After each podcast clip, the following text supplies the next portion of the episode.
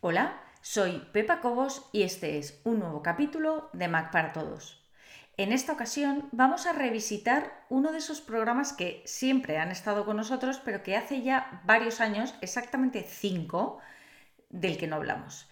Es Pages, que para el que no lo sepa, para quien me esté escuchando y no lo sepa, es el editor de texto de Apple. Sería el equivalente a Microsoft Word en el entorno Apple. Te voy a enseñar directamente dentro del Finder de la carita sonriente, aquí en aplicaciones, lo voy a hacer más grande para que lo puedas ver. Si bajo un poquito, lo voy a ver aquí en la P, Pages. Yo, este es el icono de Pages a fecha de hoy, de 2022.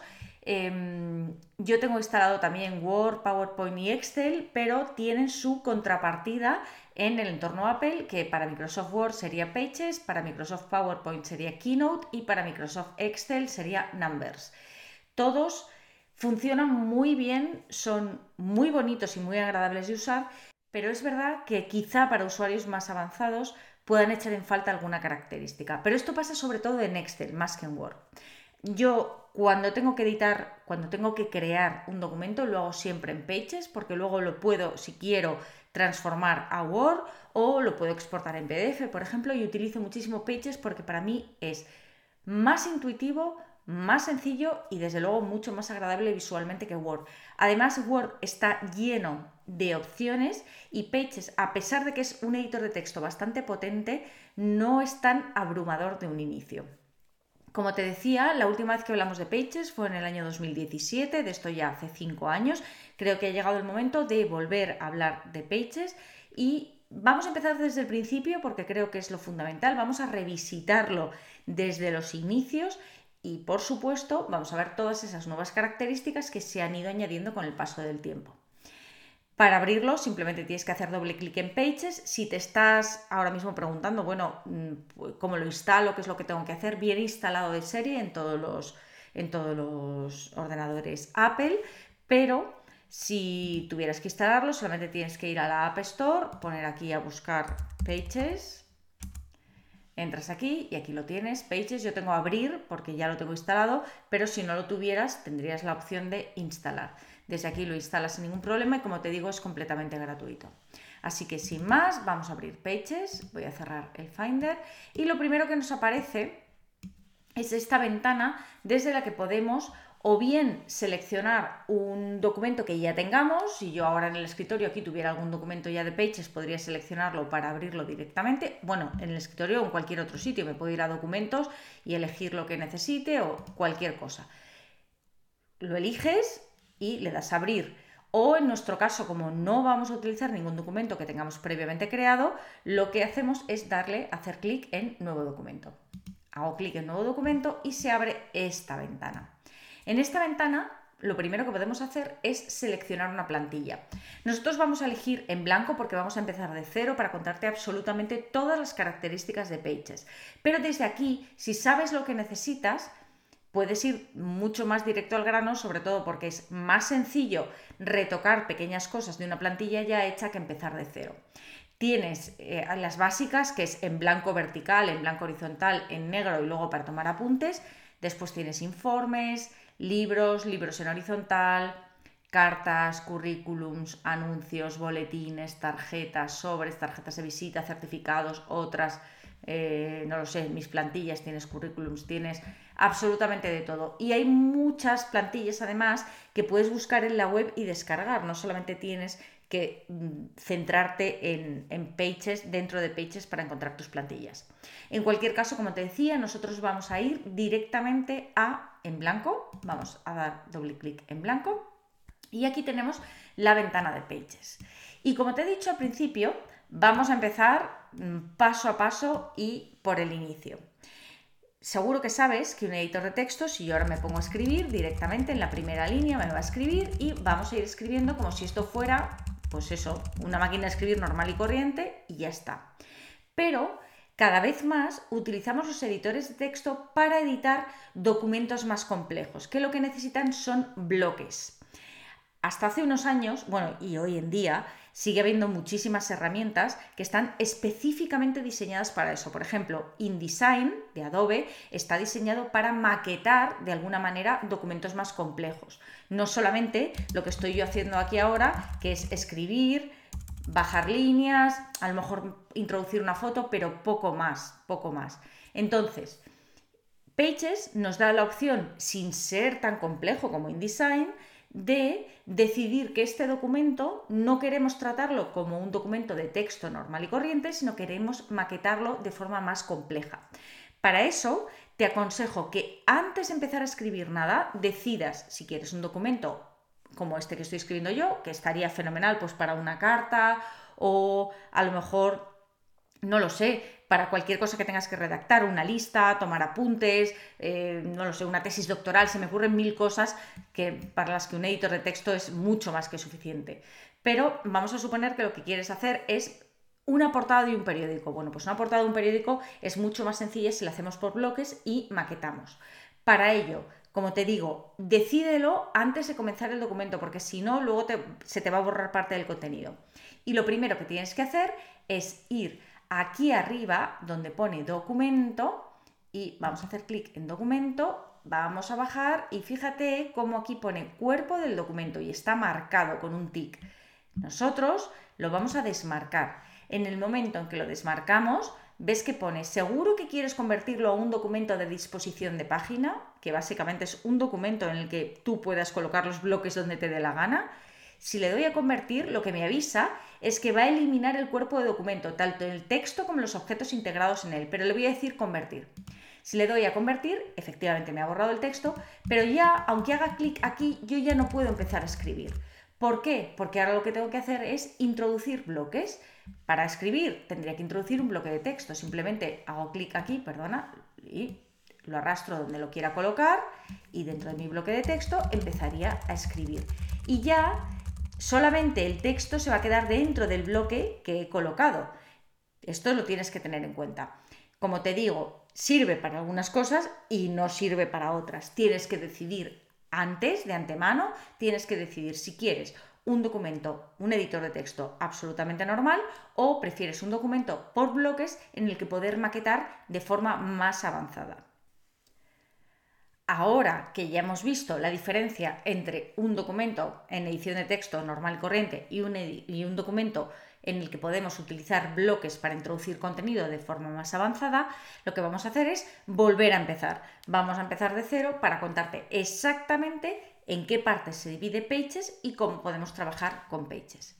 Vamos a ir de nuevo a Pages, vamos a pinchar, vamos a decirle nuevo documento, vamos a seleccionarlo en blanco y ya te vuelvo a recordar que como estamos en documento y está marcado cuerpo del documento, estamos en un formato normal y corriente de edición de texto.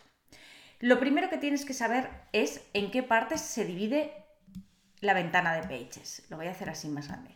Tenemos la barra superior en la que tenemos las herramientas que podemos usar, las herramientas más frecuentes que podemos usar.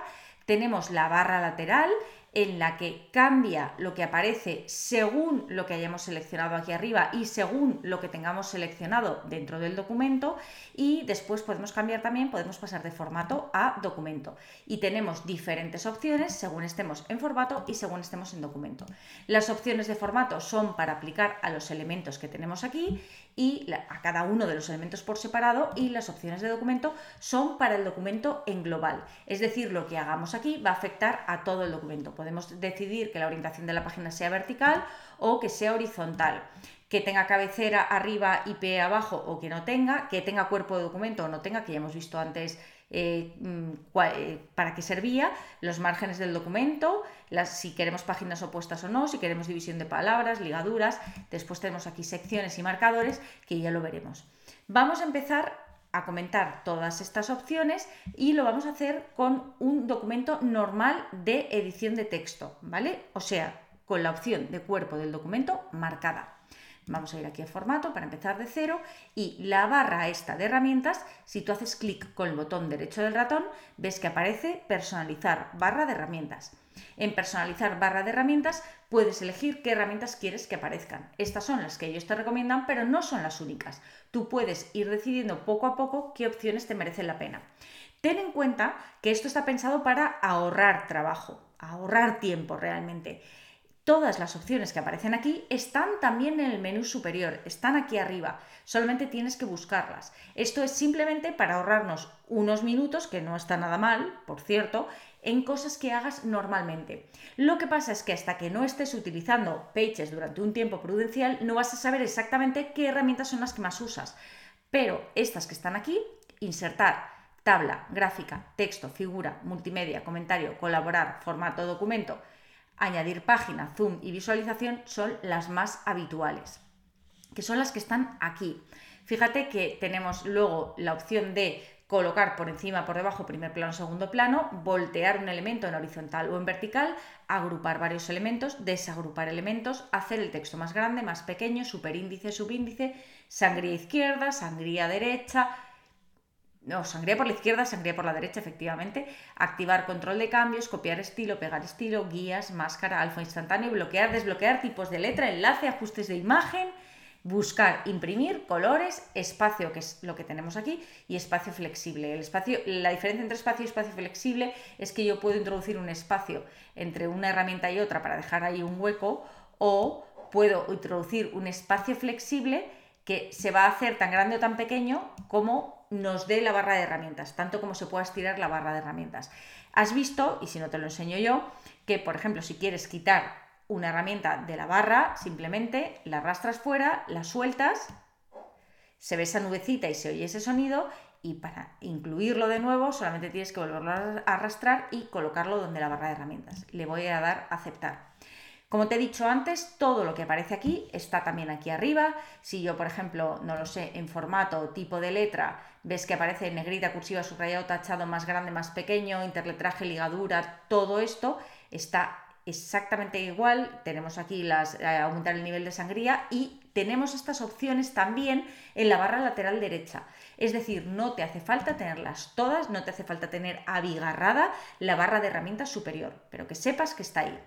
Como te he dicho antes, lo que tengamos aquí va a variar mucho dependiendo de lo que tengamos elegido en el documento. Si yo empiezo a escribir ahora un texto y seleccionamos, por ejemplo, esta parte del texto, desde aquí, ¿vale? Como es texto, la barra lateral me ofrece opciones para el texto. Me dice Primero, ¿qué estilo quieres darle? Puedes darle un estilo de título, subtítulo, encabezamiento. Si has trabajado con Word, probablemente ya conoces de sobra todo esto. Esto básicamente son formatos prehechos. Si yo le digo que esto es un título, me lo va a poner en formato título. Si yo le digo que esto es un cuerpo normal y corriente, me lo va a poner en formato cuerpo de texto. Estos formatos los podemos cambiar. Si yo, por ejemplo, tengo seleccionado este párrafo y le digo aquí el tamaño que en vez de 11 quiero que sea 12 o 13, ves que me dice cuerpo y aparece al lado un botón que pone actualizar. Si yo le doy a actualizar, a partir de ahora, cada vez que elija el estilo cuerpo, lo va a poner en este tamaño de letra y no en este. Mientras que si no le doy a actualizar y me voy a otro sitio, pues yo puedo poner aquí, lo selecciono otra vez, le doy a cuerpo y me lo va a volver a cambiar al tamaño anterior, porque yo no le he dado a actualizar. Y no solamente podemos actualizar lo que ya hay, sino hacer clic en el más y añadir nosotros nuestros propios estilos. Bien, esto es si yo tengo elegido el texto. No quiero enseñarte ahora todas las opciones de texto porque las vamos a ver más adelante, pero quiero enseñarte que si yo, por ejemplo, lo que quiero introducir es una foto, Vamos a ver, no, pero no desde fotos. Lo que quiero es seleccionar mm, desde aquí. Vamos a, bueno, este mismo logo mío, me da igual, lo vamos a introducir aquí. Luego ya veremos por qué el texto pasa por encima y todo eso. Pero fíjate como ahora que tenemos seleccionada esta imagen, la voy a bajar un poquito para que esté en otro lado y la veamos mejor. Ahora que tenemos seleccionada esta imagen, las opciones de la barra lateral cambian ya no es como cuando teníamos seleccionado texto, que veíamos aquí todas las opciones que teníamos para el texto, sino que como lo que tenemos seleccionado es una imagen, las opciones que tenemos aquí son para imagen y también las vamos a ver paso a paso. Y lo mismo pasaría si yo introduzco una figura y tengo seleccionada la figura, obviamente todas estas opciones que tengo a la derecha son para la figura. Es decir, lo que tengo en mi barra lateral siempre va a depender del elemento que yo tenga seleccionado dentro del documento. Entonces, recuerda, la opción documento es para tener una barra lateral en la que poder elegir opciones que afectan al documento en su totalidad. La opción formato es para poder elegir opciones que afectan al elemento que tengamos seleccionado dentro de nuestro documento. Y la barra de herramientas la podemos personalizar a nuestro gusto, aunque no hace falta llenarla de cosas porque todas las opciones que están aquí están también o bien en la barra lateral o bien en el menú superior. Por último, quiero decirte que tenemos una segunda barra lateral que está aquí a la izquierda y que podemos ver haciendo clic en visualización. Al dar la visualización me aparecen las opciones. Podemos ver las miniaturas de página, podemos ver la tabla de contenido o podemos ver solo el documento. También podemos mostrar el panel de comentarios, que estaría aquí si tenemos alguna, algún comentario.